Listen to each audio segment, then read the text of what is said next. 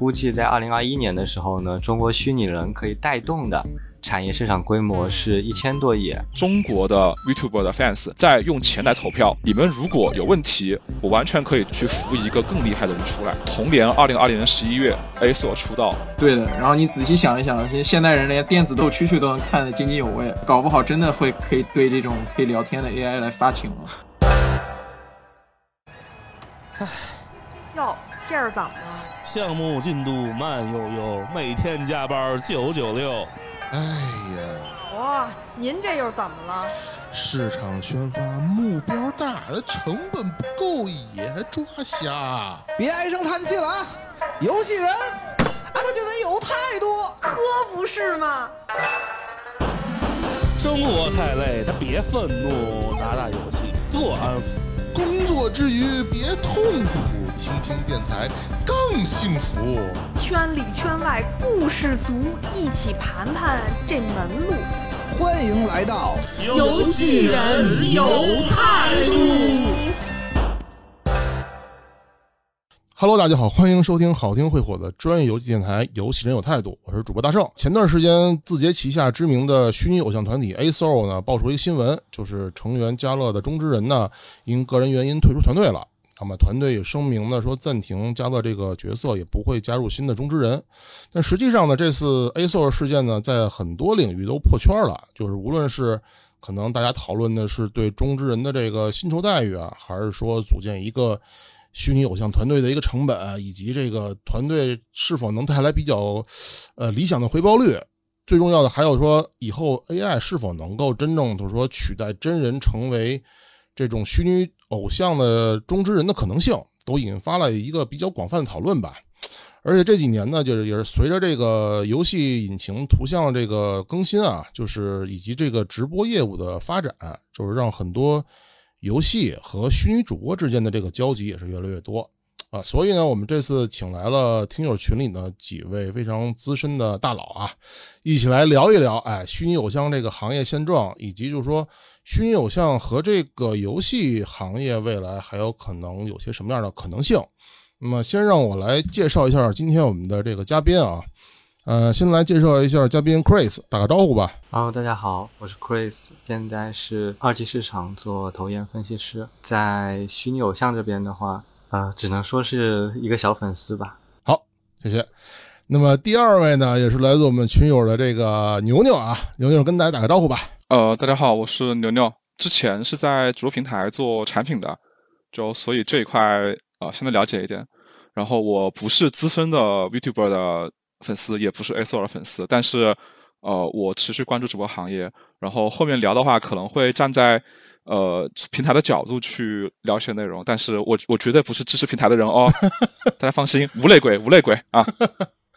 行，那好，那介绍一下我们今天最后一位嘉宾啊，傲娇大佬。哦，大家好，我是傲娇，我现在是在 CY Games 工作，然后这边对动作捕捉这块技术了解比较多，然后也是一个嘉兴堂，同时给关注了不少。这种虚拟偶像吧，然后但是没到没到管人吃的那个吃的那个地步。嗯，管人吃，好像这个词儿现在是一个非常常见的一个词儿哈。对的，行吧。不过我们先还是请 Chris 来聊聊这个 A Soul 这个退团事件这个始末吧。嗯，好呀，好呀。那其实大家都知道嘛，那个 A Soul 发布公告是在五月十号宣布加热要休眠，但其实关于加热。要闭言的一个传言，其实，在四月底的时候呢，已经在贴吧和豆瓣开始流传一则官非官方的消息，而且这则消息呢，还明确的预测了官方会在五月十日发布毕业通知，所以大家怀疑是内部人员的泄露。然后当时其实很多人是不相信的，后来大家都知道了，五月十号大概在下午四点半的时候呢，AS Official 在 B 站发布公告，宣布加乐因为身体和学业的原因。将在本周开始进入直播休眠，而且呢会在五月二十日举行休眠演唱会。这个公告一发出以后呢，就掀起了轩然大波，然后在贴吧和 QQ 群里面就开始流传出各种各样的爆料。那其中影响比较大的是微圈一个比较知名的大 V 吧，热夫，在 QQ 群聊里面啊爆料说，五位成员的底薪呢是一万一的底薪，加上百分之一的提成。这个是最知名的百分之一的出处，是。然后还有另一个人是说他晒晒出了说朋友的字节工牌，说是五位成员的每月工资只有七千块钱。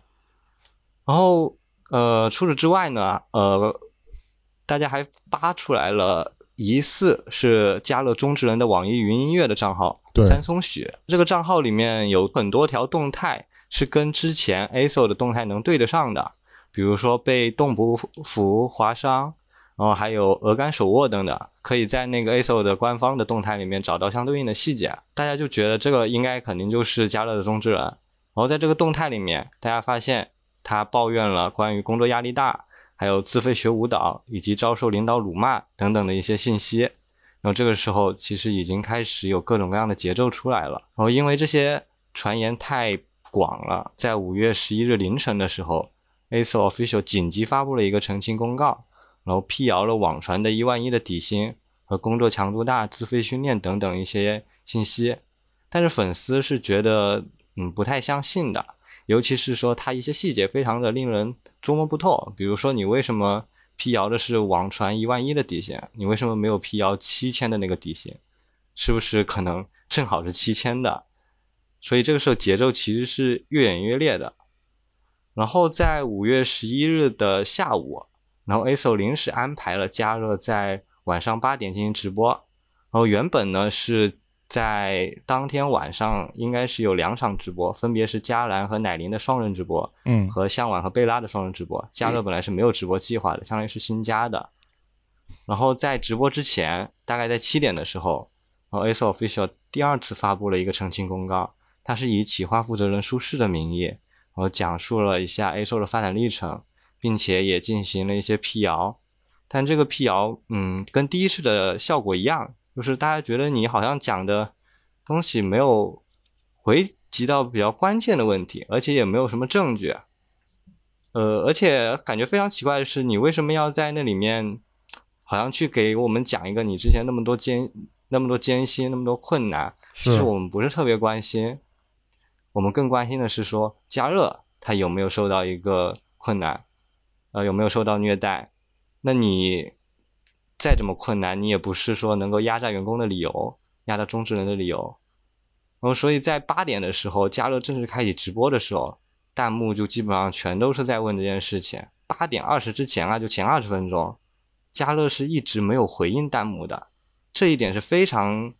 呃引的，就是引大家去怀疑的，就为什么你在前二十分钟不去回应这件事情，是不是台本规定了？哦，还是说这段时间大家就是字节那边正在想应对方案等等，然后在八点二十之后，然后加热就开始澄清了一些信息，但这个澄清呢就非常的不直接不干脆，然后反而还暴露了一些疑点，嗯，比如说当时是好像弹幕问了一个问题啊，问说，呃，领导是不是 PUA 你了？然后加热他回答的是哪个领导？非常奇怪，嗯，因为按正常人的逻辑应该是说，啊，如果我真的没有被虐待或者说被打啊什么的，我应该就说没有，不存在这一回事。你居然反问了一下哪个领导，好像就是非常奇怪，就好像说我确实这件事情存在了，但是因为有某种原因我不能说。对，当时呃，当然可能加勒他自己不一定真是是这样想的，但是给观众的感觉好像是这样。所以可以认为，就是在前三次澄清，就两个公告加上一场直播，是完全没有起到任何的澄清的结果效果，然后反而是让粉丝更加疑虑了。那这个时候就节奏已经非常夸张了，在微博就开始到处去转那个大字报，还有在字节、朝夕光年相关的游戏下面去到处给差评，甚至 B 站很多就是做那个。游戏测评的博主啊，因为他们的视频里面涉及到了字节游戏，然后也被 A 友们给占领了。朝夕光年还有字节，真是说这个锅从天上来啊！对，所以这个节奏就已经呃演变到了一个无法收拾的地步了。在五月十三日的时候，也就是时隔两天吧，然后这个时候在 B 站流出了字节跳动内部的一个会议录屏，嗯，然后当时是张一鸣出镜。然后他说自己不了解 ASO 这件事情，而且他提到说，呃，他听说是朝夕光年旗下的员工，他说的用词是员工，不是艺人。他说是员工工作强度大，嗯然后可能因为呃薪资不对等的原因，可能就引发了一些节奏。然后他说已经转给延寿了，延寿就是朝夕光年的负责人嘛。当时这个呃会议录屏传出以后呢，其实大家是呃有一些问题，就差不多已经是有一个内部心中的答案了。就比如说张一鸣他可能这件事情不了解，那说明了嗯 ASO 这个企划在字节内部其实没有到一个公司战略级别的一个级呃战略级别的一个程度啊，可能更多的是朝夕光年，甚至是朝夕光年旗下一个工作室的一个项目。然后，对，所以包括 A 友们之前想的说，可能字节他对这个项目有多重视啊，可能都不存在。所以这个时候，其实大家已经呃在做一些非常不好的猜测啊，比如说呃是不是可能 ASO 被当成弃子啊，可能因为你有了其他更好的企划就要被丢弃了，可能现在是加热毕业，后面几个人是不是都要毕业了？等等等等，就一系列的那个乱七八糟的猜想。呃，Aso 内部也发现了自己之前的澄清就没有任何效果，然后在五月十四日的下午三点的时候呢，他第三次发布了澄清公告。然后这个时候他说的一些细节就更多了，包括这么几点吧。首先，第一是说他宣布自己正式跟加乐的中之人是提前十四个月解约。然后第二个是说公布了呃四位小姐姐的收入结构，月固定收入加上奖金加上直播总流水的百分之十，然后以及呢嘉乐的五月二十号的休眠演唱会也取消了，可以说是比之前的话呢有那么一些诚意的增加，但是还是有一些疑问，比如说为什么他公布的收入结构是四位小姐姐，为什么不是五位？那是不是有可能是变更后的？那嘉乐其实是没有享受享受到这个变更后的一个呃分成比例的，这是大家比较关心的一些问题。但是在此之后呢，反正 A 售这方面应该是没有做更多的回复了。本来这件事情应该是已经相当于画了一个句号吧。然后在五月十六号的时候，然后有网友已经又发布了滨江区人力社保局的一个回应，这就是相当于首次有一个。官方的机构，然后出面给他做一个回应吧。那虽然大家也知道那个央视网也评论过这件事情了，但那毕竟是作为一个媒体去评论，它其实没有太大的官方的信息啊。然后这个人力社保局的回应里面几个重要的信息，首先第一个是说他表示啊没有发现杭州看潮信息存在克扣工资和强迫签订劳动的情况。杭州看潮信息也就是 ASO 的一个经纪公司啊。然后同时呢，加热跟杭州看潮信息签订的是艺人合同，好像不是员工合同。然后以及呢，原本的合同是没有到期的，但是今年呢，字节它是想要变更合同，所以这个问题是一个续约的问题，就是因为合同变更，然后加热不同意续约，然后其他四位是同意续约了，这是一些细节吧。然后在此之后，嗯，其实节奏，呃，应该说还没有完全结束，肯肯定陆陆续续还会有。但这件事情的热度的话，会慢慢的下来，也有一些 A 友就是好像反应过来，好像是说啊，人力社保局他也回应了，四位小姐姐收入结构也公布了，是不是可能这件事情没有大家想象的那么严重？有些人就不再参与这些节奏了。然后，但有些人的话，有些 A 友的话其实是不太满意的，所以现在你还能看到在各个地方可能会有这么一些人在去刷这件事情，但是相对来说节奏已经是。比之前，嗯，热度下来了比较比较多了。那现在就是到目前为止的一个情况，对，就是这样。对，其实截止到我们咱们今天录音的五月二十一日，最新的就是可能说最重磅的消息，也就是对央视网下场去专门评论了这件事情，就还挺出圈的。对对对。但其实当时央视网的那个嗯评论是偏向那个 ASO 这边的嘛。行，不过咱先话说回来啊，Chris，你简单的你可以聊聊你对这件事儿看法，因为我现在其实对整个 ASO 包括这个虚拟偶像这个生态这个这个这个事情，我不是我不是特别懂啊，因为我也是看大家在群里去聊这件事儿，所以我才想去了解一下，你是怎么看待就是现在 ASO 嗯到今天这么个情况呢？其实呃，我觉得我们先不去讨论就朝夕光年对还是错，或者嗯说是 ASO 这边 A 友这边对还是错，这个比较复杂。那其实归结下来的话呢，他们内部存在的一个矛盾是什么呢？是可能公司内部对 ASO 的定位，嗯尤其是对中之人的定位，嗯和 A 友们对中之人定位的一个差异。公司内部对他的定位呢，就我们从张一鸣的讲话，然后以及他们的一些公告，其实能隐约感觉到，公司内部啊对他们的定位是更多的是一个员工的角色，嗯尤其是中之人，嗯就是他认为 A 手是一个整体嘛，那你包括背后的程序员小哥哥，以及我们的运营、我们的常务，这些都是 A 手的组成部分。那中之人只不过是其中的一个环节。但是呢，A 友们可能更多认为中之人其实就是 A 手的灵魂，或者说他就是 A 手本身。那你离开了中之人，其实你这个团体是没有那么大的价值的。所以这件事情的话呢，归根结底是说双方对中之人的定位以及它的价值到底占比有多少的一个差异。其他的团体上面呢，可能这个矛盾也有，但是不会有这么明显。为什么呢？这里就要提到，就是 ASO 这个团体跟其他的虚拟主播最大的区别是什么？就是 ASO 它是三 D 全身痛补的一个形象，那其实它这个背后所要付出的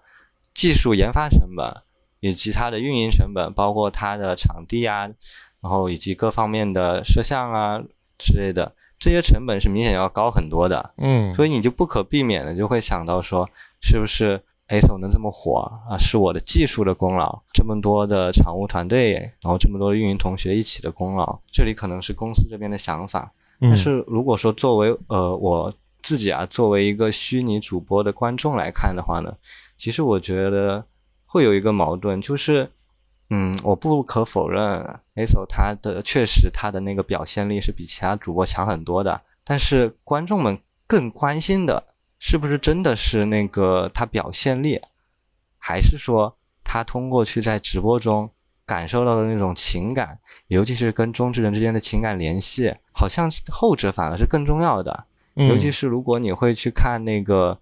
呃，B 站的营收呃虚拟主播的营收排名，你会发现其实 ASO 它肯定是第一梯队嘛，但它并不总是最高的营收最高、付费人数最多的那个团体。嗯营收最高的是什么呢？是那个 Victoria 彩虹社跟 B 站哦合作的那个项目。对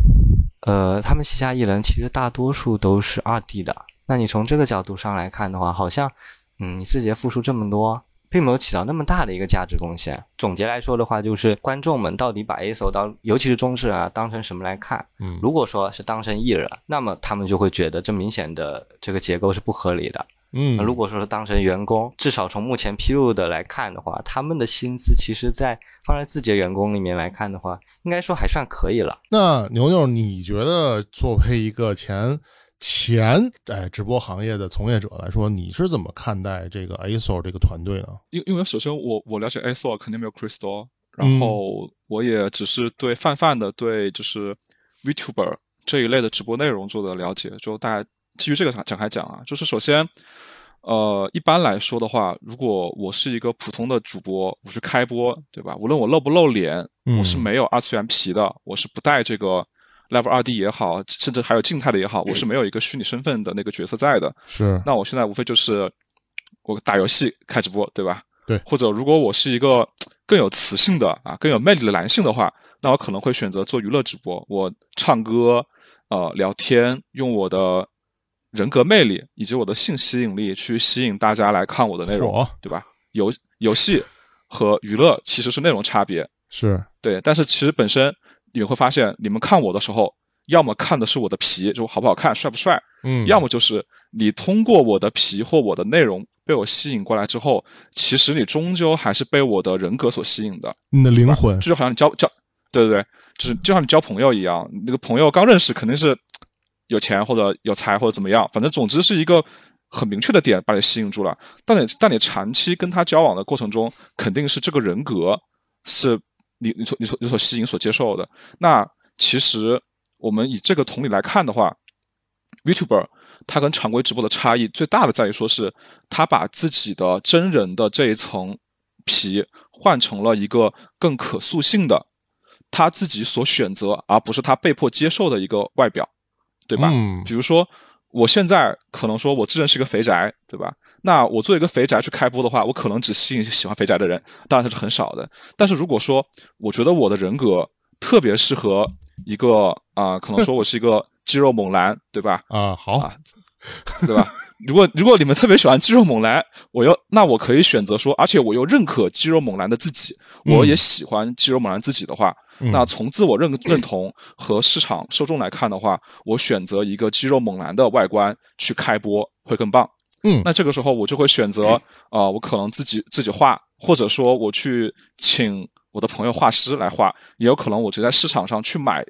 这个例会，对吧？我的一整套人设，呃，然后人设的沟通过程也是肯定要我参与嘛，对不对？我我我喜欢一个呃不要那么白的，是吧？我是一个偏黄种人肤色的一个肌肉猛男，没有胡须，是吧？头发是什么颜色等等，反正这样就是我的皮也不纯粹是一个跟我隔离的一个皮，它跟我还是有关联的，因为是是我参与设计的，是我是有情感的，而大家也会。被我这个皮所吸引，就是说，至少你发现，哎，今天开播的是啊、呃肌肉猛男牛牛在打，呃，肌肉猛男牛牛今天在打 L O L，是吧？你们想看猛男激情打 L O L 吗？那就进来看吧，是吧？这是第一层的事情。有画有然后呢画面了，就一一对吧？一说这个画面了，就是你发现，哎，肌肉猛男无论是搞笑还是你真的喜欢肌肉猛男，是你都会你都会进来看一看。你发现，哎，这个标题跟这个人设好像挺符合的。嗯他虽然是肌肉猛男，但也没那么凶贵，是是吧？你好像觉得这个人有点意思。好而且一个人会选择一个肌肉猛男的皮，他是不是也很有趣呢？你也会有个猜测，对吧？那你可能就进来了，愿意先看五分钟。你因为我的人设进来了，并且认可了我的人设，或者你不接受，就完成了直播的第一件事情，就是你把你的人设拍出来，然后跟观众相互选择。好，你让第一批人进来了，愿意看五分钟，这是第一件事情。然后第二件事情则是说，你们进来之后，你发现我在打 L O L，那这个时候我打的好不好，我聊天聊的棒不棒，就是我能不能够去支持你关注我和你继续看我三十分钟，乃至未来一个月都关注我的一个理由了。而这个时候就是我的整活能力，就是我我的内容贡献能力，我的游戏技术和我的灵魂能不能吸引你了。但无论怎样，一旦你关注了我，而且你能够看我长达一个月，甚至说你愿意为我花很多钱的时候，一定是我的灵魂，不会是我的表外外观。因为如果一个外观就能够让你花很多钱的话，那我觉得现在大家火的，我们聊的就不是 A Store，也不是聊 VTuber，我们聊的可能是今天又有哪个公司花多少多少亿的钱去买断了一位画师他的未来的创作权。对过程。基于这个来讲的话，其实常规的直播跟 VTuber 的最大差异就是，VTuber 它可以选择一个自己喜欢的、不受自己真人外观约束的一个外观，嗯，对？吧？而且是千奇百怪的，你甚至可以是非人的，你可以是动物的，是亚人，对吧？你也可以是别的内容，只要你觉得你喜欢，而且你觉得有受众 OK 的话。你都可以去开播，但是至于说你未来到底怎么赚钱，你播什么内容，其实 VTuber 和真人差异是不大的。你看 VTuber 跳舞和看真人跳舞都是舞蹈，所以，所以我还是认为说，核心在于是主播有了选择自己外观的权利，不需要花那么多钱去整容，也不需要去妥协。那你想你做你想成为的自己，同时你提供的内容和你的付费方式等等，还是跟跟常规直播是类似的。OK，这些 OK，那不过你刚才说了这么多啊，我想问那个傲娇一个问题。他刚才牛牛说了半天，我可能什么都没记住，就记住他那个肌肉猛男了。你觉得他这肌肉猛男，如果在三 D 这块儿的话，好实现吗？比二 D 的好实现吗？这个怎么说呢？其实现在市面上主播，当然像 ASO 这种全身动捕的也是也有，但主流的还是目前还是用这个 Live 二 D 技术，是的就，它本质上还是一个二 D 模型，但是就可动性上会强一点，对然后可能会也会有一些真实的物理引擎在。A s o 它嗯是有一定的，就是怎么讲，就是技术门槛，但是又没有说高到就是嗯特别特别的顶尖，对吧？嗯，现在包括我关注有些像我本身也是个 free 控吧，就有些那种 嗯一些 free 的，然后他们也他们也是出于一些目的，也是就把自己的那个 free 的形象也变成 Live 二 D，然后然后在 B 站直播，可能一定程程度上可以降低一下他们直播的成本吧。就因为这个，毕竟 Live 二 D 只需要对着摄像头，是然后剩下的就交给 CPU 自己去算就好了。哦，然后就不用每天都穿皮，因为 Free 那个穿穿那整套设装备的话也也挺麻烦的。不过啊，咱们现在说完了 ASO 啊，我们还是想，呃，问一下 Chris 啊，就是，呃，我想问一下，就是为什么这几年这个虚拟偶像这块儿，它会突然间感觉突然间就火起来了，而且，呃，很多大厂都在去大力的去投这块的市场，能不能请 Chris 跟我们大家聊聊这块儿？呃，首先是先说一下那个一些数据的吧。好，我们这边看到就是在一家咨询机构叫艾媒咨询，它这边发布过一个中国虚拟人的市场规模的报告。它是估计在二零二一年的时候呢，中国虚拟人可以带动的产业市场规模是一千多亿。那这里的话呢，是包含了一些周边的产业，甚至包括可能像游戏啊，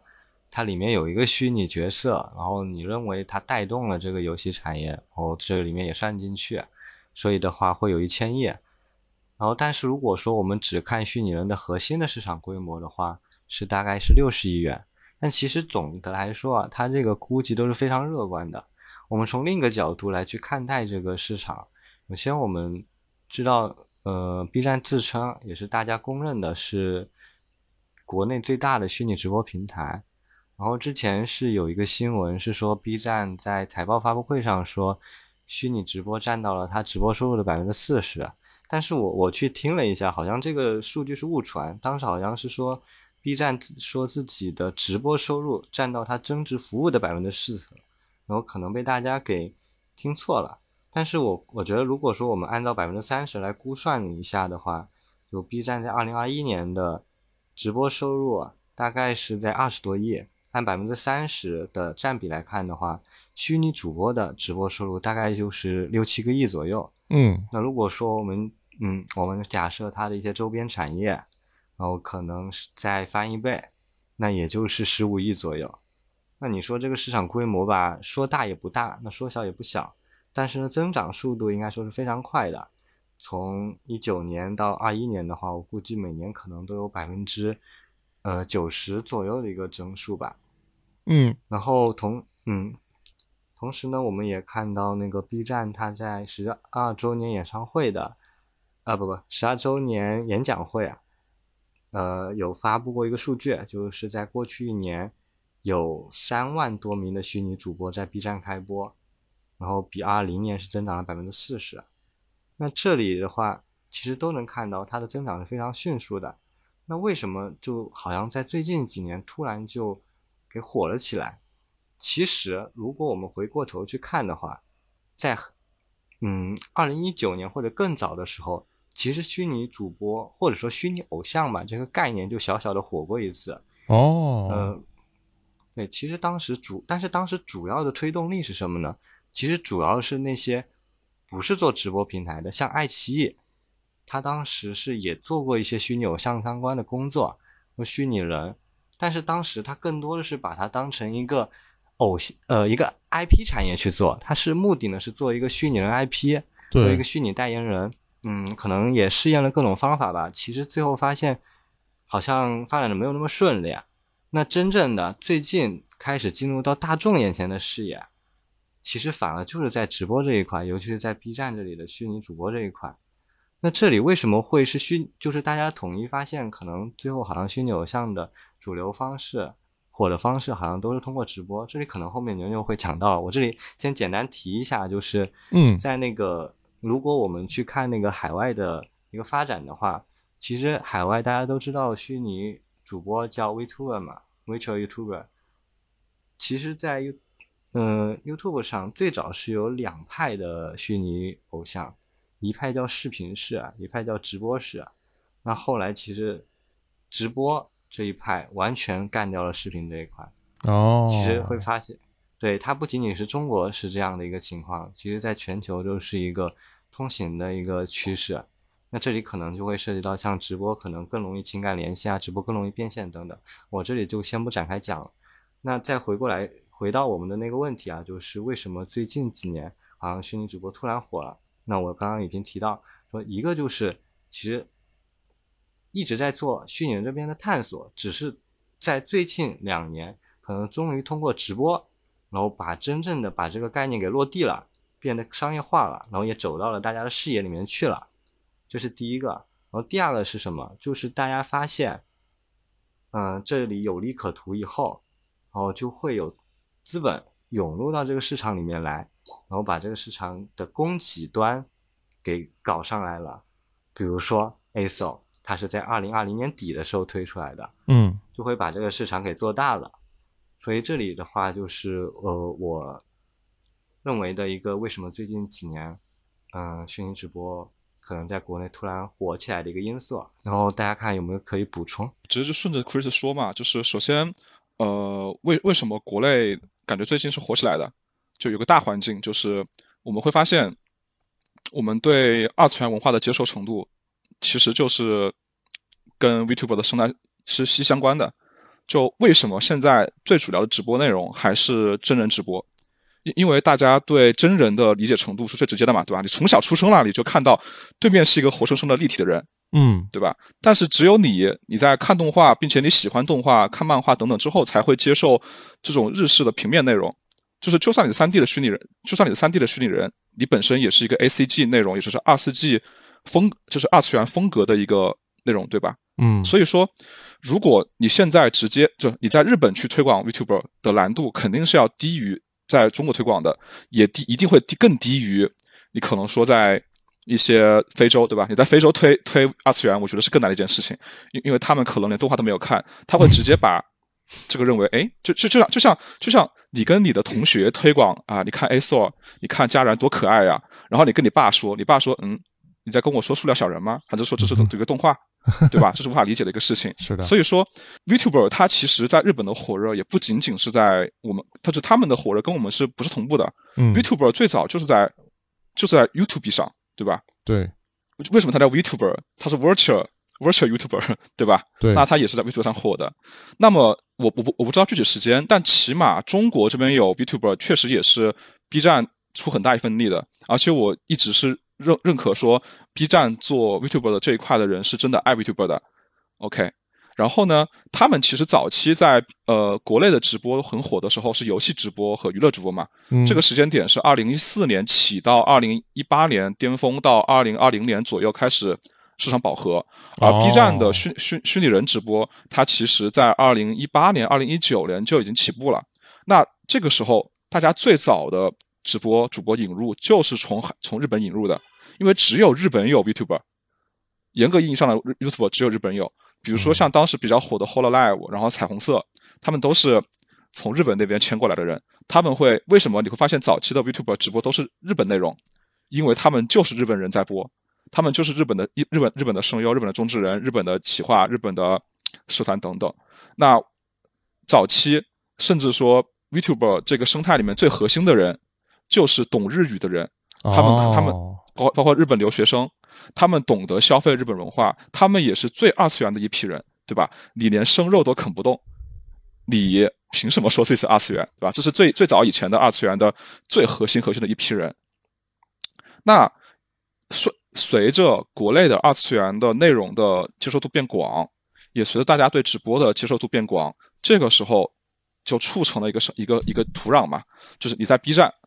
你也一定在 B 站可以去做 VTuber 了。嗯然后才才然后才有一开始的你在一九年、二零年把日本的 VTuber 引过来开播，然后有人喜欢看，还有一些人不懂日语的，他们可能就会只能够看翻译，但是也喜欢这种表演形式。你发现你喜欢的二次元角色直接在你面前长久的跟你聊天、倒课是吧？叨逼叨，跟你去表演、唱歌等等都很不错。然后因为海外的这一块被认可了，那么国内的原生的国产的 VTuber 就逐渐诞生了。就那个时候，可能就是一堆素人了，就是你在 B 站买个皮，你在那个淘宝买个皮或自己画，你就可以当 VTuber。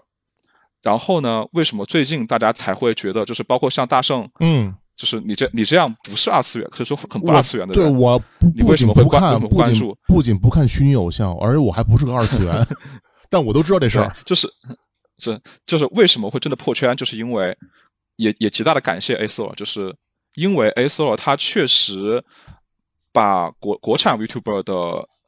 应该说上限拉高了。嗯。对吧？这这是一个很明确的事情，因为 A Store 的企划、它的表演内容，还有它的饭圈组织能力和粉丝的传播，会导致很多以前不知道 VTuber 的人，你甚至都知道 A Store 是什么，但是你可能都不知道什么是 VTuber，什么是虚拟人，你就知道 A Store，就这点非常感谢 A Store。嗯，我也补充一点，好，嗯，就是其实 VTuber 这个概念，这当然这个概念是后面才有的，但是这个技术其实很多时候就源于一四年、一五年嘛。当时因为是有一个 Steam 上有一个软件，就它上架 Steam 叫 FaceRec，然后它那个我本质用上就是一个通过摄像头来进行面部捕捉嘛。是的，然后当时就有些直播，就当时主要还是打游戏的主播用的多一点，因为就因为你毕竟打游戏的时候也是脸看着屏幕嘛，然后只要你屏幕上有个摄像头，然后就可以以不不是以你本人的这个形象，而是以一个虚拟形象出镜，然后直播出去。对然，后当时是这个东西，然后后面就发现这个东西卖的越来越好，而且技术也越来越普及嘛，就包括后面 CPU 各种算力上来了。是的，可能开始有些最开始的时候，当然一五年我还在大学嘛，当然很多人电脑是带不起来这个，就这个就这个软件，就是这个 FaceRag 和游戏是只能二选一的，然后当然就哦只有一些那种比较有钱主播或设备比较好的主播才就才能在边玩游戏然后边以这种虚拟人的形象出道。B 站最开始的话，当然粉丝向也很足嘛，就他们有很多人自发形成了那个字幕组嘛，然后他们就行业就他们验他们自己叫这个操作叫烤肉，就很多是从 YouTube 上或者从日本那边直接下下来他们的直播录像，是然后翻译成中文，然后扩圈，然后很多就不太懂日语的，然后慢慢就也喜欢上了这些 VTuber。而且我这个了解过，最开始的是最开始的时候，这些那个字幕组是完全是公益性的，对，就可能会有些是或者然后后面就变成一些打赏的分成，就 B 站他们在 B 站投稿以后，B 站主站那边也是有那个打赏功能嘛，然后可能他们会分给主播一点，再往后就变得慢慢就变得这种更流程化嘛，很多就是这种直接整个这种公司公司形式下场。是成熟了。那么牛牛，刚才你也提到了这个 A s o r 它其实是跟 B 站有一个深度合作，能不能从你的角度来，嗯，跟大家来聊聊为什么就是说 A s o r 它除了二次元以外，它选择 B 站，因为它本身是字节的嘛，它为什么不选择就是说在抖音的这块的直播？必须得说的是，首先 A s o 在抖音是有直播的，哦啊只是说因为大家都在 B 站看，所以大家都以为 A s o 在 B 站，对吧？但其实它在抖音是有直播的，哦、这是第一点。然后第二点就是 A s o 跟 B 站为什么选择？其实在就是纯纯粹从商业角度讲是非常合理的一件事情嘛，嗯双向奔赴呀，对吧？你你的企划嗯是要做一个虚拟人直播，而且你走的是二次元风格，你的外观设计、绘画，还有你的人的表演，其实都是偏二次元风格的，对吧？比如说佳然这一类就是偏呃低幼一点，对吧？可爱型的风格，然后可能说你还要选一个女王型的，是吧？像乃琳，嗯，还有元气的嘉乐等等，就这这这种设计、人设还有外观都是偏二次元的。那你看 A s o 出道是二零二零年十一月正式正式宣发嘛？对，那你你是你是做二次元的东西，你选择谁？二零二零年你能选择谁？你当然选择 B 站呀，B B 干杯，对吧？嗯没办法的呀。然后难道说你还能选谁？你选你选 A 站吗？AC Fun 吗？不好意思，AC Fun 它在二零二零年的时候就已经自就已经被快手收购了嘛，对吧？而且它在被快手收购之后，也有一段时间超大力的发力做 VTuber，这这个我觉得非常可惜，哦就是 B 站 AC Fun 那个时候，它的直播首页全都是 VTuber，哦，可可，那我为什么那时候知道呢？因为在二零二零年初的时候，我为了看 Rick and Morty，我上了 AC Fun，，发现他的直播全是 VTuber。AC Fun 挺可惜的吧？就最核心的一家起起点起点国内原初的二次元站点，但没办法吧，毕竟还是 B 站更强。那是 A 索只能选 B 站嘛。然后然后至于说更深入问一问，就是 A 索选 B 站有哪些好处，对吧？嗯，对首，先，第一点刚刚说了，二次元用户多。那第二点也跟之前我跟 Chris 聊的那一点非常的契合，就是，呃，早期 B 站就已经挖掘了一批从日本那边签约过来做同步推送的、同步同步推流内容的一批日本的 VTuber，对吧？而且那个时候它生成了一个生态圈，就是用户生态。首先，你懂日文，你看日 V，你是最核心的 VTuber fans。如果你不懂日文，但你也喜欢日系的 VTuber，你可能是第二层；如果你喜欢国 V，你可能是第三层。就那个时候是这样一个，就是我说的比较夸张啊，就是嗯那个时候有这样一个一个等级分界，至少那个时候大家会觉得日本的 YouTuber 无论是内容还是技术还是表演都最强的，对吧？就没办法嘛，就好像当年我们。对吧？那个时候以前日日产车、日产车就是屌呀，对不对？就是厉害呀，国产车就是不行啊。但后来国产车也崛起了嘛，所以说那个时候，A 四二选择 B 站，一有土壤，第二它有这个圈，而且同时最厉害的是那个圈碰巧当时破了，因为当时最火的那个 Vt Vtuber 是 Hololive，就这家公司现在你在国内应该已经看不到它的内容了，因为它当时出了一个呃敏感事件，懂我意思吧？我懂了。那对对对，他他在国就是你你这样想吧，他在 B 站直播，而且中国的粉丝也喜欢他，他也确实表现的不错，也推高了日币的地位，但是他却在海外，他在 YouTube 上播送了敏感内容，所以当时他在国内形象崩塌，并且这个事件出生在发生在二零二零年九月底，同时他们的母公司 Hololive 并没有第一时间出面处理这个东西。嗯，所以那个时间段，也就是二零二零年的十一月、十月的时候，整个 B 站的它的 VTuber 的圈子是有剧烈震动的。好巧不巧，在那个时候，Hololive 不是被粉丝们用钱来抵制嘛？就是是我再也不跟你花一分一分钱了，我也不看你直播了。但同时，二零二零年十月的时候下旬，有一个同样是日本的 YouTuber，他叫做翡赤艾利欧，就。一开开始啊，这个主播真的是名不见经传，没有任何人认识他。但正因为 Hololive 有一个有一个特别厉害的粉丝，以前是 Hololive 的粉丝，他直接给这个翡翠爱丽欧刷了很多很多钱，他还带着其他的粉丝一起刷钱，就是中国的 VTuber 的 fans 在用钱来投票，来告诉 Hololive，你们如果有问题，我完全可以凭空去扶一个更厉害的人出来。所以当时。翡翡赤艾利欧就有点像灰姑娘突然变成白雪公主的感觉，你知道吗？哦，就是当时所有看数据的人发现，那天晚上，我的天，为什么一个名不见经传的 Vtuber 能够刷出整全站耀眼的一个收入数据，对吧？这就直接证明了那个时候以日币为核心的这个圈子已经开始有变有有变动了。然后同年二零二零年十一月，A 所出道，我觉得其实已经算是天时地利人和了，对吧？嗯、天时日 V 头牌 Hololive GG。地利，B 站已经培育出了这么一个接受 YouTube 的圈子，人和对吧？人家都用钱投票了，你现在出来是国比顶流，而且宣布永不塌房，对，懂的都懂，对吧？懂的都懂，都懂。然后这就是这就是 A 所为什么选 B 站嘛？我觉得就没有任何问题，他们选的很棒，嗯，而且他们策略也做的很棒，内容也很不错。但是我还是想提一个问题啊，就是说之前你也跟我聊过这件事情，就是说为什么现在 U 的 VTuber 或者虚拟偶像这块，它主要的变现模式还是直播？就为什么没有说其他的一些做内容的一些变现的渠道？就聊这个问题的前提就是我们先要分类一下，就是与就是我们先分类一下 VTuber。本身和跟它相关的一些收入模式嘛，或者商业产品模式，是就是我们我们我们我们在接受偶像、养成型偶像、艺人、演员、YouTuber 主播这些身份的时候，我们都、嗯、呃建立一个假设啊。我现在的推论都在于说他们是商业产品，因为我出来表演是赚钱的嘛。那作为公司的话，我也是作为产品来包装自己来去推出的。OK，所以后面的分析会偏。呃，商业模式啊，这不是我个人请感官啊，请各位相信我不是内鬼啊，不要不要冲我，不要冲我。OK，好的好的，OK，保护保护。然后那好，那那好，我们现在在说为什么说最赚钱的是直播。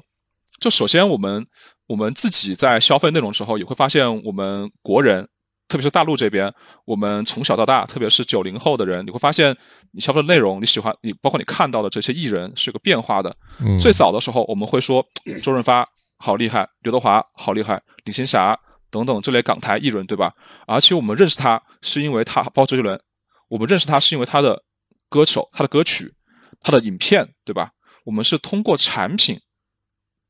来认识这个后面的表演者的，并且因为他产品太厉害了，我们才会说哇，这个歌手太厉害了，太屌了，对吧？周润发的那一系列和周杰伦那一系列都都是封封封神的。但是我们会发现，这是九零八零年代的逻辑。我们在两千年之后，特别是二零二一，特别是二零一零年。左右，我们会发现，无论是港台的选秀节目，还是国大陆的选秀节目，比如说像那个超级女声，对吧？李宇春是第一代嘛，就开创性的。就从那个时间起，我发现有越来越多的人是从素人或者是呃一些名不见经传的突然推出来一个团体，他们也没有直接推出说他们的专辑有多厉害，他们表演有多棒，而是直接告诉你，现在有一个一个综艺节目，现在有一个选秀，有个女团出来。那这个模式就不是推产品的模式了，而是直接推人的模式，也是延续到现在的娱乐圈的模式，就是我把素人。或者相对不那么知名的人去做个综艺出来，用综艺节目这种不像歌曲那样那么高要求的标准的内容，而是说我综艺节目大家看个乐呵嘛，对吧？你看电影会要求两小时内要多好的表表演制作，一首歌五分钟要多好听。但看综艺你可以图个乐呵，他长他好看，他人可爱，他合群，你都可能会喜欢他。那你会发现。我们在认知艺人的过程中就有变化，产品的时候你看重的是这个人的产出内容，是；而你在看综艺的时候，你会更关注这个人长什么样子，他人可不可爱，是你从从被产品吸引变成你被这个人格所吸引。那好，你看吧，我们再把这个逻辑去极端化，如果我完全不搞产品呢，我也不搞综艺，我更直接点，那就是直播了呀。哦，那你要这么说，我突然就理解了。对，我不需要出歌，我也不需要高标准的制作内容，我就是开直播。我长这个样子，我是不是肌肉猛男，对吧？我长得帅不帅？是不是符合你啊？你喜不喜欢我？我就天天开直播，我不需要花钱去买呃电台推广，我也不需要花钱去跟院线联系合作。嗯，我只需要在主播平台开一个直播间去开直播就好了。我的成本变低了嘛？不需要做内容，同时我的收入。也更简单了，为什么？因为你有一个相对低廉的流量成本，同时你又可以在直播过程中直接的袒露你的人格。以前我在如果说我现在唱歌卖唱片的话，我需要定价，可能一首专辑可能卖五十块钱，我还要还得去推广说卖多少多少多少份才能赚到钱。但我现在开直播，可能在座三个人对吧？大圣、傲娇和 Chris，你们只要有一个人很喜欢我。啊，假假假设大圣特别喜欢肌肉猛男，啊，特别喜欢肌肉猛男牛牛。行行，你只需要一个人在一天晚上，你听说我今天特别难过，特别不开心，然后我跟大圣说：“大圣哥哥，我今天太难过了，肌肉都松弛了，你要不要给我刷个火箭？”大圣是吧？大圣情绪来了，直接说：“哥罩你，是吧？你现在不在北京，但是哥也罩你，你直接给我打一个两发火箭，两百块就有了。假设这样，大哥更多一点。”我的收入其实就可以看平我发唱片了。哦，你要这么说，突然觉得真是空手套白狼啊！如果说我们仅仅只对比传统艺人的推广模式，就是产品模式跟直播的推广模式来对比的话，你会发现直播绝对是更赚钱的。这个就直接解释了为什么呃大家在推虚拟主虚拟艺人的时候，直播更成立。你想嘛，赚钱都更成立了，那它当然更成立啊，对不对？当然，这是成这是一个收入问题。好，我们还可以对比一些其他虚拟人模式，嗯，比如说大家之前应该有听过一个，对吧？啊，是吧？脸都不要了，好吧？我们都讲 Metaverse 了，是吧？元宇宙了。啊，那之前有一个人很火，是个虚拟人，他在小红书上爆了。那个人叫柳叶熙，啊，也是字节的柳柳叶熙。呃，我不知道是哪里的，我只知道是一个虚拟人。嗯，他怎么出来的？首先，他在小红书或者抖音放一段视频。这个视频打的这个角色是虚拟人，而且他的人设很漂亮，又古风，又搭配赛又搭配赛博风赛博朋克的场景和内容，很酷，对吧？很棒。但是呢，他这个虚拟人是仅仅只有这个壳的，他的人设也只是空壳，他没有表演啊，他只有那个视频产出内容。但是如果你想一想，如果柳叶熙开直播的话，你是不是才觉得他是一个更能接触、更真实的人存在？他就不是空壳，不是空壳了。对吧？那我们再看看柳叶熙现在怎么怎么走。柳叶熙主要是在接商单，嗯，就是做品牌推广。那你的商业模式就很受限了呀。你不开直播，没有大哥罩你，没有大哥直接送钱。你要出你要出歌呢，你要出唱片呢，出参加电影呢，又有很多的额外成本。那你只能够怎么搞？你就只能够说，我现在在小红书、在抖音，假设我有一千万粉丝，那我就可以跟企业谈合作，就去做代，去做代言，就是 IP 授权、IP 授权这个模式了。但这个模式也很难走呀，你你你柳叶熙一定是赚了是成了，才能有商单，对吧？你想跟任何公司合作，他花钱买你品牌合作，一定是说看中你有这么多人的，你起码百万粉，我才可能跟你跟你合作。但你想想，有多少 YouTuber 能做到百万粉呢？可能说，同样的粉丝数量，YouTuber 只要有十万粉丝，他可能就能过日子了。但如果你要做品牌，你说你只有十万粉，有多少品牌愿意选你呢？嗯，这就是可以说为什么我一定会做直播赚钱的原因。哦，我可以再补充一下，就是为什么我们会发现，就是 ASO 它可能还是选择了直播这个模式啊。其实我觉得选择其他的模式，像如果说我们正常来说看一个真人偶像来的话，我们接触他的几个途径，发作品，也包括发歌，也包括发那呃是拍电影、拍电视剧，然后要么就是上综艺。但是这几个的话呢，其实虚拟偶像都是没办法去做的。不去接触啊，不去通过这些方式去混脸书、刷熟脸、刷热度的话，你哪怕你是靠其他的方式去变现，这个难度其实也比较大。我们举个海外的例子啊，那个彩虹社之前提交招股书嘛，我们能够看到一些那个财务数据啊，然后你会发现彩虹社其实它的主要收入来源不是直播，它主要收入来源是内容销售或各种实体周边，然后以及它的歌曲啊、专辑啊这些数字产品。然后这些占比是多少呢？占到它总收入的将近百分之五十。此外还包括广告的收入，占比也是比较高的。直播的话，介于广告和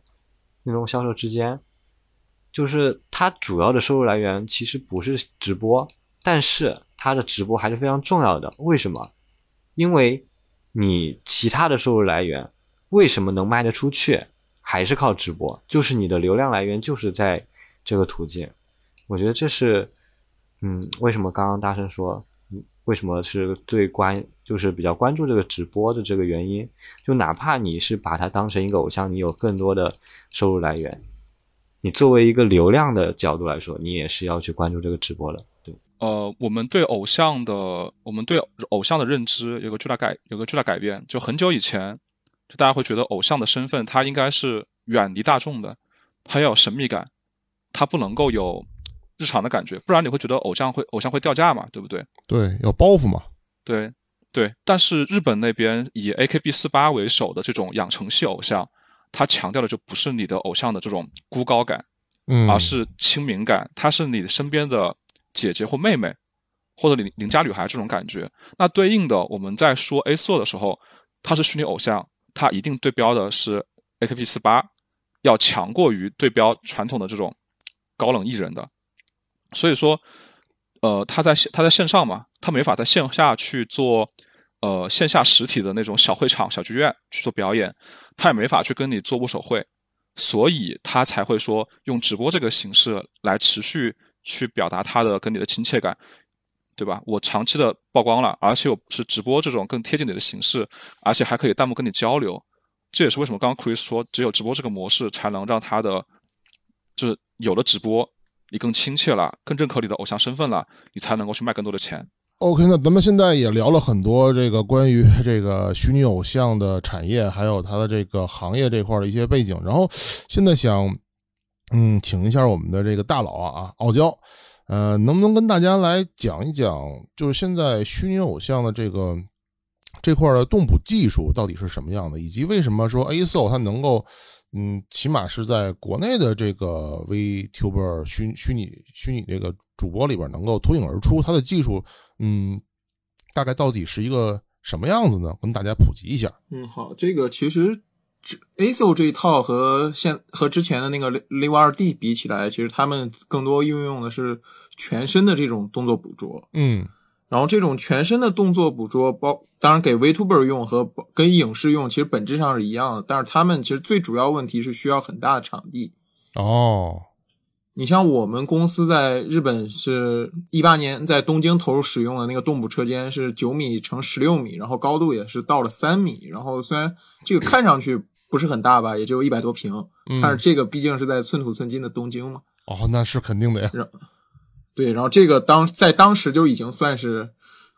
全日本最大的车间了。然后包括今年早些时候投入一个大阪车间，然后这个变得更大，而且那个高度达到了五米。然后这个其实，然后再加上就是动捕这个设备的成本，因为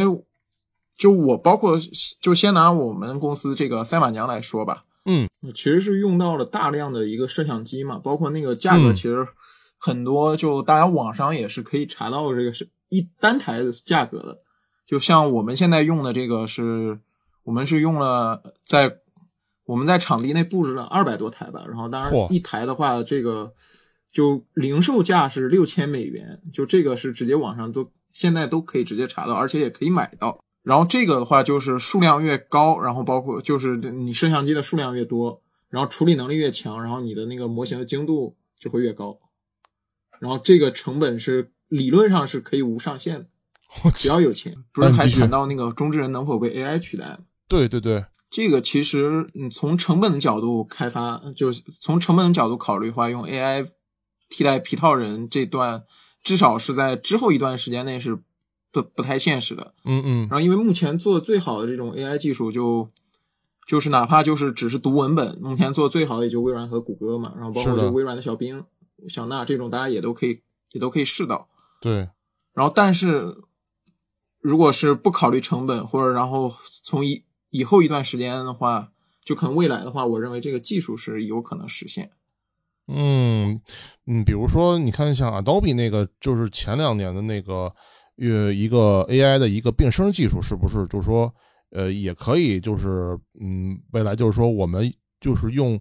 AI 算出来一种固定的一种声线，然后由不同的可能中之人来去演绎它，也是一种可能性。对，因为现在从其实从台本到合成语音这部分，其实目前是没什么问题了，包括很多营销号都都已经在用这种技术了。哦，是这样的，好吧？对，就很多你看看看到他们就拿同一个话题来不停的重复，然后就感情的话，你大刚开始听着感觉是没什么问题的，然后就后面可能就某些词会出现那种断句有问题啊，或者或者一些多音字读错，然后这当然这个就是这个其实很大程度上他们就是 AI 在读，哦，只是然后后面精修的时候就没有没有花太大的精力去精修。就这种东西，如果是精修了，很有可能是直接完全没法发现。嗯，从当然从台本到模型的话，目前是理论上是可以通过一些，例如这种 Word 二 Week 之类的技术来进行 AI 训练嘛。这样虽然就一定，然后再比如说你直播的时候再放一些托来提一些固定的就已经预设好的问题，哦，然后，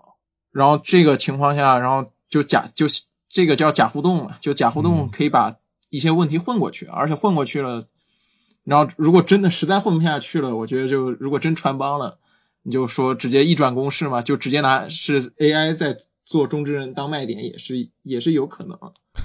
就是一一种这个危机营销嘛。对的，然后你仔细想一想，现现代人连电子都斗蛐蛐都能看得津津有味，你搞不好真的会可以对这种可以聊天的 AI 来发情了。然后，然后我觉得这个情况下，就是这个训练 AI 这个炼丹师本人，他某种意义上也算是一个中之人。对对，但你要这么说呢，确实是这个，因为他会训练这个 AI 它的一个思维逻辑嘛。现在就是包括之前新华社不是也有一个自己的那个虚拟人嘛，他们也是利用 AI 技术嘛。然后不过当然是那个模型是套的是一个主持人的脸和那个用的主持人的声线。哦，我好像有过这块儿的印象。对，不过当然那个还是比较早期，因为年因为那个也是前几年的技术嘛，现在可能技术会发展到更高。是的。呃，我还想提出一个问题，像 ASO 这样的，比如说他们的动捕技术来讲，你觉得在整个 ASO 的这个运营成本里边，他们的动捕动捕这套的成本算是重头吗？我觉得如果只是给 ASO 用的话，应该是重头嘛。但是从我如果当然我举个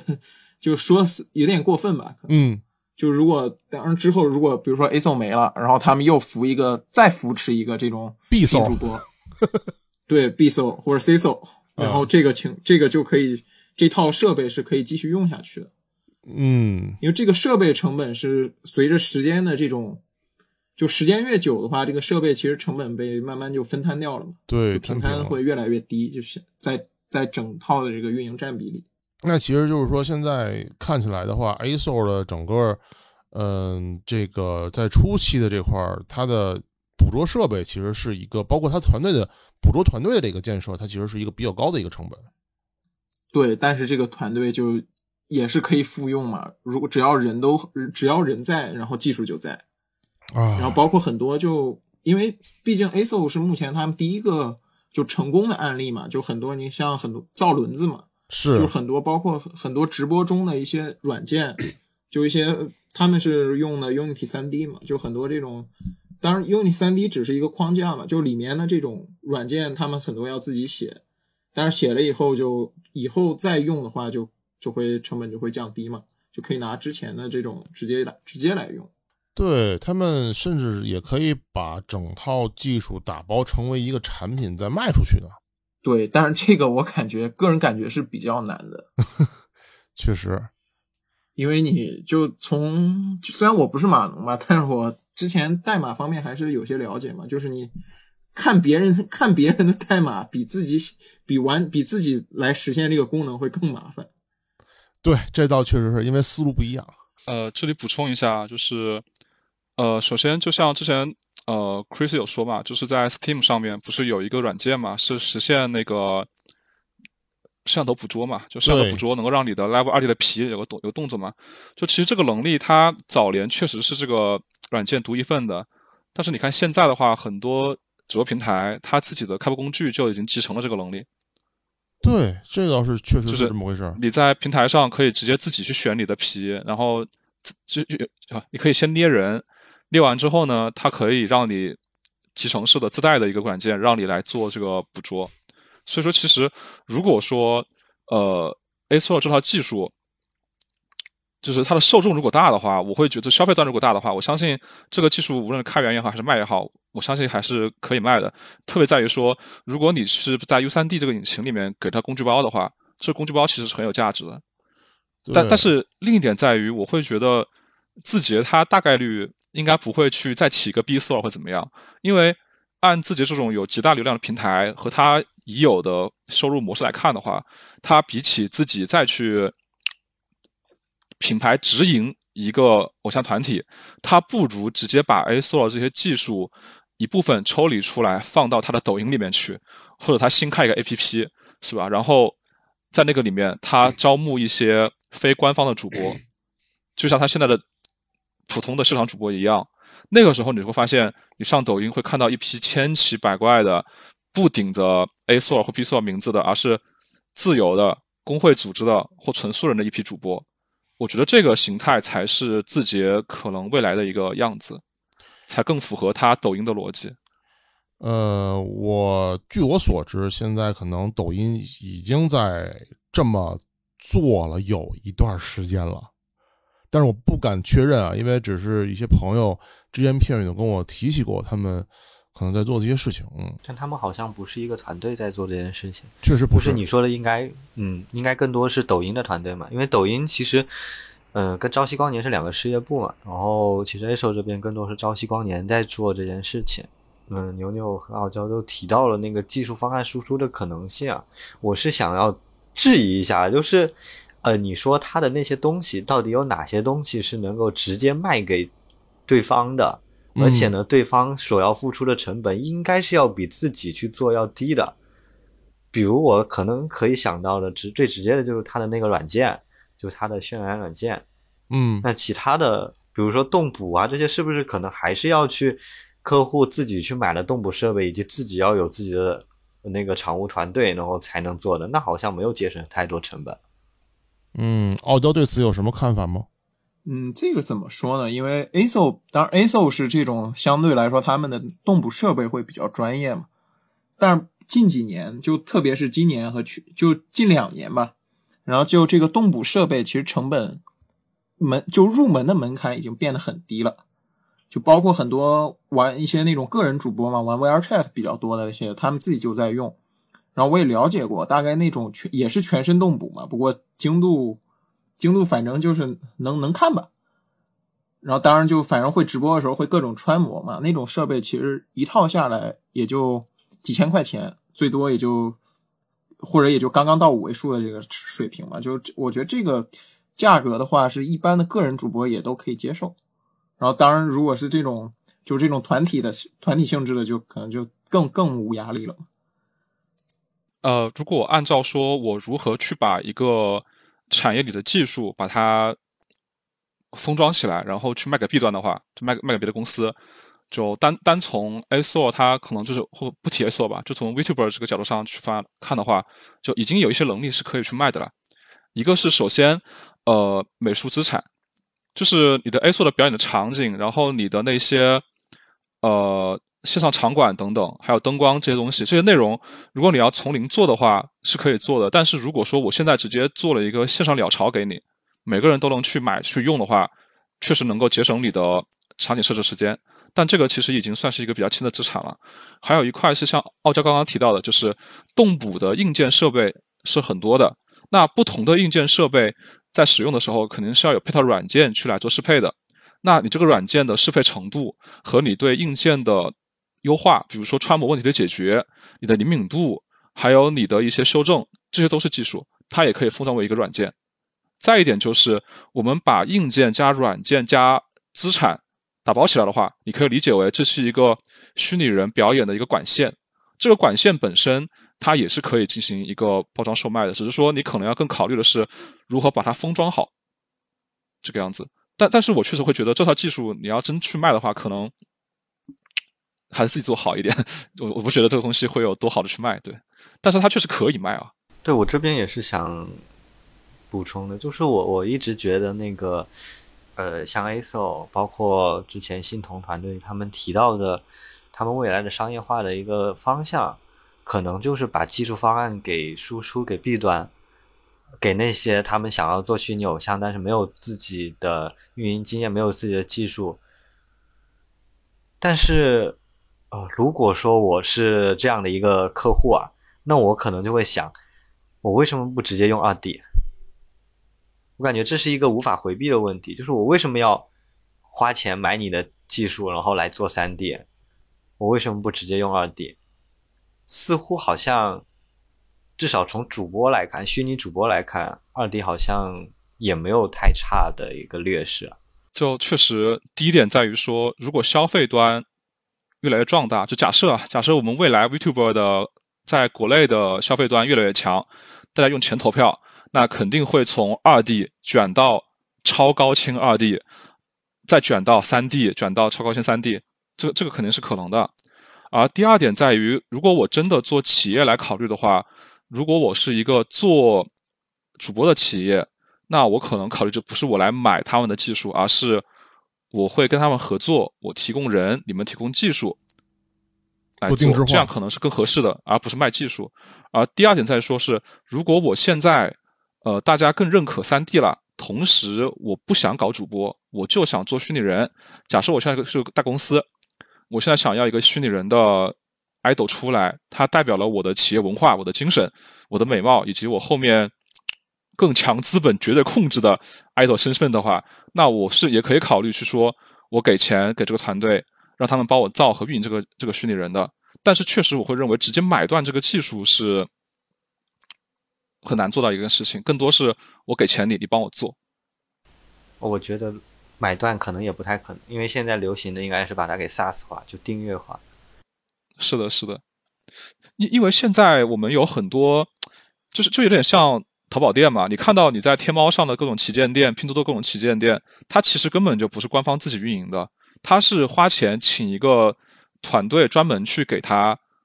运营这个店，只是说他授权来做这个店的。售卖而已，那我会这个模式就是，如果说你在开店这个事情上有自己的技术壁垒，有自己的运营经验的话，那我觉得做代运营这个事情就是可以成立的。如果你要提星童或者 A 索尔技术团队，他们未来可能怎么做的话，我觉得代运营这个事情就是一个方向。好，那么我们进化到下一个下一个场景，就是说字节成为了下一个月 月华。字字节现在已经比月华强很多了，它的赚钱方式，它的流量模式可比经纪公司要要好太多了。是啊，所以我在想，未来互联网公司会不会成为虚拟偶像的经纪公司，对吧？他们可以，但没必要。可以，但没必要。真的是这样的。因因为你看嘛，我现在有一百个人的流量，我可以给他们的流量去打广告，就是卖广告。嗯，我也可以做直播。我也可以把，我也可以自己做直播，我也可以搞直播，让做直播的人来买我的流量，就我的变现方式太多了，我为什么要自己去做一个经纪公司呢？太重了呀，对吧？我又要有有艺人经纪，又要控舆论，各种各样的事情。其实是，这也是为什么 Vtuber 现在你说中值的价格可能会被压低，以及说为什么你甚至可以停播一个艺人，就在于我的选择太多了。我可以，但真的没必要，就挺无奈的一件事情。不过刚才牛牛也也说到一点啊，这个 A SO 是属于的是朝夕光年，朝夕光年本身是一个游戏团队，所以我还是想回到咱们播客本身啊，游戏人有态度，就是想探讨一下，如果在未来虚拟偶像、虚拟人和这个游戏行业的话，大概会碰撞出哪一些新的火花。然后这块的话，我想先请傲娇来分享一下他的一些经验吧。OK，就是这个内容的话，我们公司倒是已经有在进行类似的尝试了。然后大家可以在 YouTube YouTube 上关关注一下一个叫 ParkTube 的这个频道。然后这个，然后我们是在我们是把我们的一个人气手游嘛，就赛马娘当中一个就人气角色叫黄金船，然后通过。动作捕捉技术，然后把它变成一个虚拟世界中，然后搭建了一些场景嘛，让它变成一个虚拟的看板娘，进行一些整活的操作吧，就一些直播或者这种录播嘛。然后比如有时候，然后我们还会进一步使用这种 AR 技术和真人进行联动，比如说和我们公司的这个常务董事，就影之师的制作人嘛，就是 KMR，就木村为人桑。然后当然这个也都是。基于整就公司内有这种完整的动捕设备和这种直和这种技，就主要还是设备和技术。就看到一些图片里面有一些我们公司的一个相机阵列，当然上面是一共是两百零九台，然后总计能达到五十亿像素。然后比如说一个人站在中间，然后只要一下，然后这个人的那个三 D 模型就，一个大概的三 D 模型就出来了。然后，当然，目前这个我们数据其实没也不是很能看出来，因为毕竟赛马娘这个本身这个 IP 在日本就很火嘛。你就如果就可能在这个基础上，就如果你基于赛马娘这个 IP 的话，你可能在这个基础上其实想提升已经很难了，就可能更多就只是为了这个游戏的一些宣传，就让它包括在一些就其他国家或者这种赛马文化没有那么发达的地方进行一些扩圈嘛。就在在那些国家的话，这个赛马就赛马娘本身就包括这就这个黄金船，就可能更多就是一个虚拟主播的形象。这个就会有也是一个问题，也是一些公司会内部问到，就是我如果说已经游戏已经赚钱了。那对我而言，我现在去把我的游戏角色去做一个虚拟主播出来，我的目的到底是什么？就如果我现在已经很赚钱了，我肯定也不会指望我的虚拟主播去赚这个钱，对吧？那如果如果直播真那么赚钱的话，那我觉得 B B 站现在，呃，它直播收入提高了，或者斗鱼、虎牙直播收入提高的话，它的收入会会会比王者荣耀低吗？对吧？肯定肯定王者荣耀更强啊，对吧？那假设我王者荣耀。我真的有必要去以赚钱为目的做做虚拟偶像吗？肯定不会。所以更多现在大家都是以一个 IP 和就是 IP 泛化，以及我有没有更多可能多元的方式去做流量端的逻逻辑来去做虚拟偶像。按现在来看的话，比如说大家觉得比较头部的啦，就星童，他是 QQ 炫舞的，然后艾丽是和平精英的，对吧？他前前几天还是吧，就联合国相关的一些。内容产出，那大家寄予的希望其实都是它能作为我游戏的 IP 衍生，并并且我相信，按照游戏运营的常规思路的话，你在游戏的前期、中期可能会对这种需要会比较低，你顶多说像原神这种，你可能要多为立体化的去运营的话，你会需要虚拟偶像加成一下，但更多的可能是你这个游戏已经很成熟了，你发现你买量。都 OK 了，你这个时候要整活了，你就得去打一些别的方案，像 QQ 炫舞就是存量思维嘛，我需要一个新鲜的东西去帮我把流量拉过来，以及说我现在 QQ 炫舞的 IP 能不能够焕发新生，所以新同事的案例已经是非常不错的一个情况了，但目前也没有看到说就是有点像直播和游戏的关系，以前有人会觉得我游戏能不能靠直播火起来，但实际都是是直播靠游戏火起来。但现在也有人会觉得，会不会虚拟偶像能够就是游戏能不能靠虚拟偶像火起来？但但我会会觉得这个逻辑可能跟直播是一个样的，未来更可能是虚拟偶像吸游戏的血，而不是游戏虚吸虚拟偶像的的血，这样一个逻辑。我认同牛牛说的这一点啊，而且你既然提到星童嘛，其实你说星童算是一个成功的案例嘛？我觉得如果说你单纯把它作为一个虚拟主播来说的话，它算是中等成功吧，就也没有特别成功，也没有特别火。呃，那如果说对游戏来说的话，我觉得它不一定真的对游戏起到什么太大的促进作用，因为之前那个星童的团队，呃，其实也坦白过，他们的观众的群体啊，跟玩家群体其实重合度不是那么高，尤其是炫舞，它主要的面向的群体是可能偏女性多一些。但新童的粉丝的话，其实男性会比较多。当然，这里可能也跟那个二次元本来男性占比就比较高有关系啊。所以你会发现，嗯，我们通常说虚拟偶像跟游戏内容的结合，我们的目的可能包括就是把虚拟偶像、把游戏里面的人物做成虚拟偶像，然后做成一个 IP，一个生动的 IP，可以持续的。延续下去，而且还可以跟人有一个情感的交互，但我是有一点点担心，就是说你这样做是可以把它这个 IP 给打起来，但是并不一定真的能反向给游戏补血。这就是刚刚牛牛说的那一点，就是可能是说，呃，你的游戏火了，你的 IP 就火了；你的 IP 火了，你的游戏不一定会火。对我非常认可 Chris 说的。而且你把这个逻辑放直播也是一样的，就是你的游戏直播火了，哪天你游戏不火了，你会发现直播也不能帮你回血。因因为游戏有个重逻辑，就是就是这这也是为什么我觉得其实你搞虚拟人是可以的。就是游戏的一个逻辑就是，呃，我们不谈游戏吧，我们谈 IP，IP 的逻辑是你认可这个知识产权下的一些内容嘛，对不对？但是你终究是要跟内容建立联系，你才可能去认可它。才可能 buy 这个 IP，而游戏怎么建立联系？你要下客户端，你要打，你要花时间。所以游戏的 IP 是重体验的，是重参与度的。但是如果说你现在游戏的基本盘，甚至可能说你游戏的不是你导游戏的用户，而是你把游戏赚的钱去做 IP 的话，可能会 IP 会有一个更长久的生命力。比如说假设啊，我还是以系统举例的话，QQ 炫舞，如果说我玩的人变少了。我现在基于 QQ 炫舞的知名度和我的钱，我考虑去造一个虚拟人 IP，它还是 QQ 炫舞的一脉相承的吧？就精神精神上传承的东西的话，那我未来把我的重重内容游戏，如果它慢慢后面萎缩了，那它继承下来的星童这个轻体验的 IP，可能生命力会更更强一点，因为我星童可以作为角色进新的游戏，就我不一定一定是回流到 QQ 炫舞。以及，如果大家真的把星童做好了，那星童未来去动画，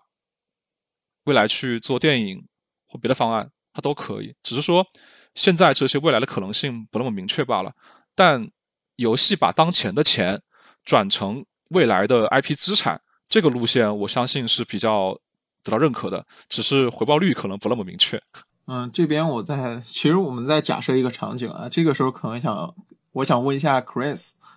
如果假设我们现在把 ASO 和一个游戏联动，然后这个游戏你会去玩吗？就如果是拿一些已经成功的这个虚拟偶像去和游戏进行嫁接，就能否就然后这个变成一个粉丝向的产品？我觉得这个肯定还是会有的，包括说你可能在这里面会有一些联动的专属道具，可能你要去买什么礼包，或者说是打什么副本。这个我觉得应该是会有的，就这个例子，就公主链接嘛。公主链接在 B 站这边上线的时候，不是跟桥本环奈有一个联动吗？就是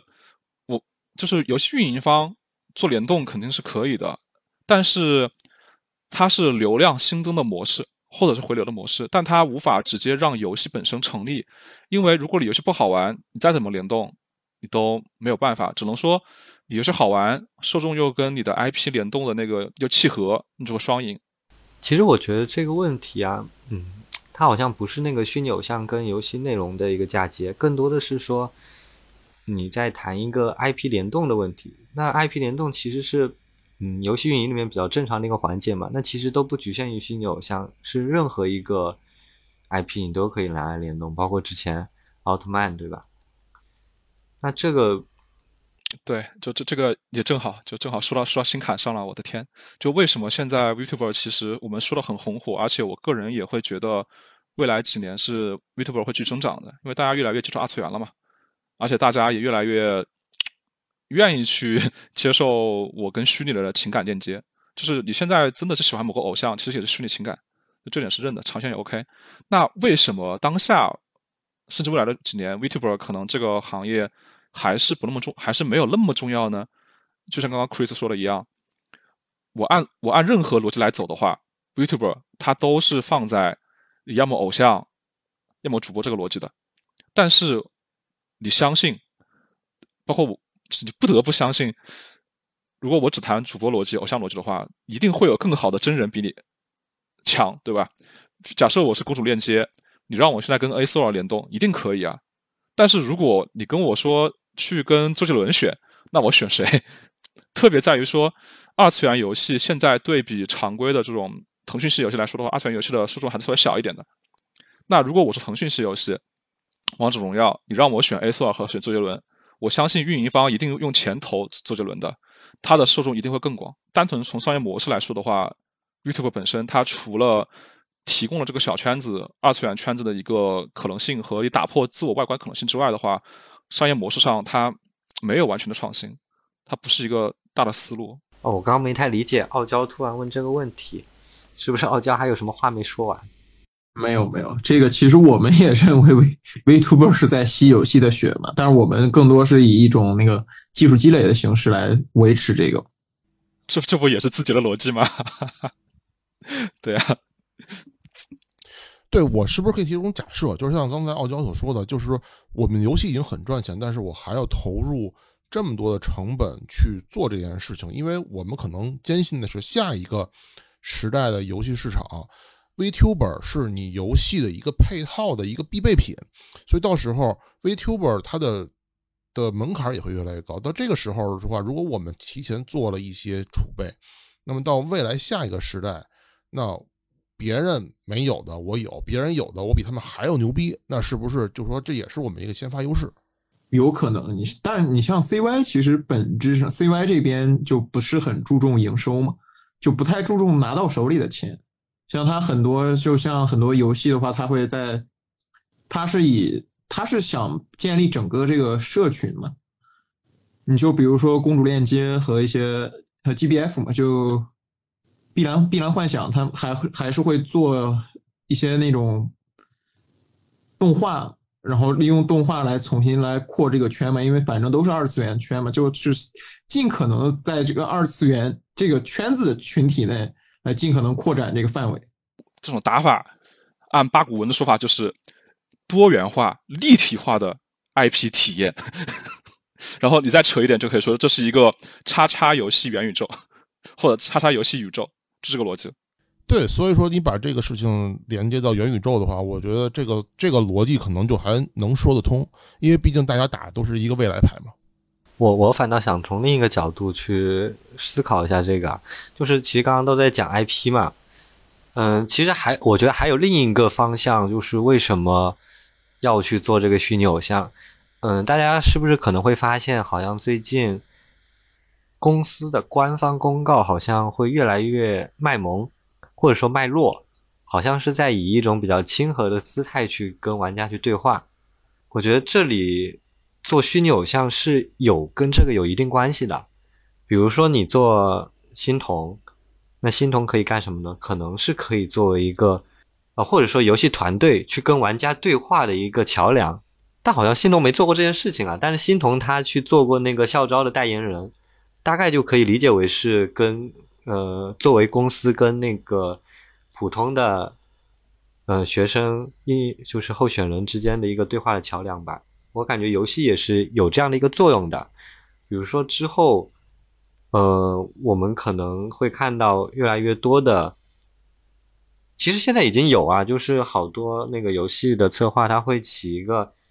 呃虚拟的一个代号，对吧？游游戏里面的人物的，